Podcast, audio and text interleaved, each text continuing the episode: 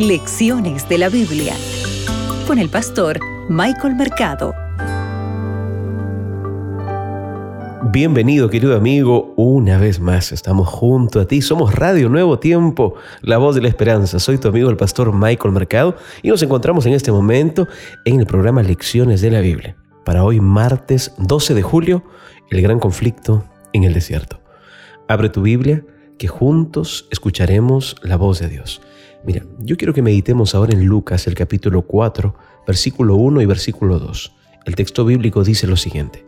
Jesús, lleno del Espíritu Santo, volvió del Jordán y fue llevado por el Espíritu al desierto por cuarenta días.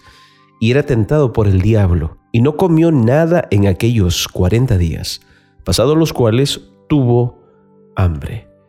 Apreciado amigo, Lucas dice que al comienzo del ministerio de Jesús, el Espíritu Santo lo llevó al desierto para qué? Para que sea tentado por Satanás. ¿Cometió el Espíritu Santo un error? ¿No sabía el Espíritu Santo que Satanás le iba a poner una emboscada a Jesús? No fue la única vez, ¿sabes?, que Jesús sufrió. Pero aquí hay algo interesante, porque el autor de Hebreos dice que fue necesario que Jesús padeciera tal sufrimiento para que pudiera cumplir su misión. Mira lo que dice Hebreos 5.7.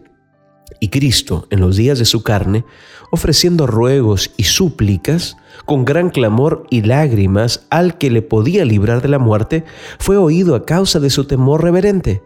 Isaías describe también ese sufrimiento en forma lisa y llana. Mire lo que dice el texto bíblico, Isaías 53, el versículo 7 y el versículo 10. Angustiado él y afligido, no abrió su boca, como cordero fue llevado al matadero, y como oveja delante de sus trasquiladores, enmudeció y no abrió su boca. Con todo eso, Jehová quiso quebrantarlo, sujetándole a padecimiento. Apreciado amigo, la misión de Cristo podía cumplirse únicamente por medio del sufrimiento.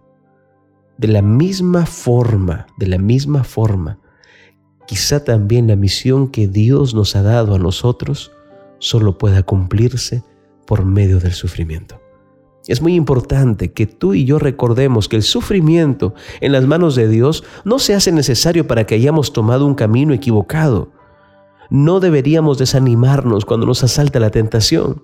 Muchas veces, al encontrarnos en situaciones penosas, dudamos de que el Espíritu de Dios nos haya estado guiando pero fue la conducción del Espíritu la que llevó a Jesús al desierto para ser tentado por Satanás. Recuérdalo, cuando Dios nos somete a una prueba, tiene un propósito que lograr para tu bien, para tu vida y para tu familia. Que Dios te acompañe.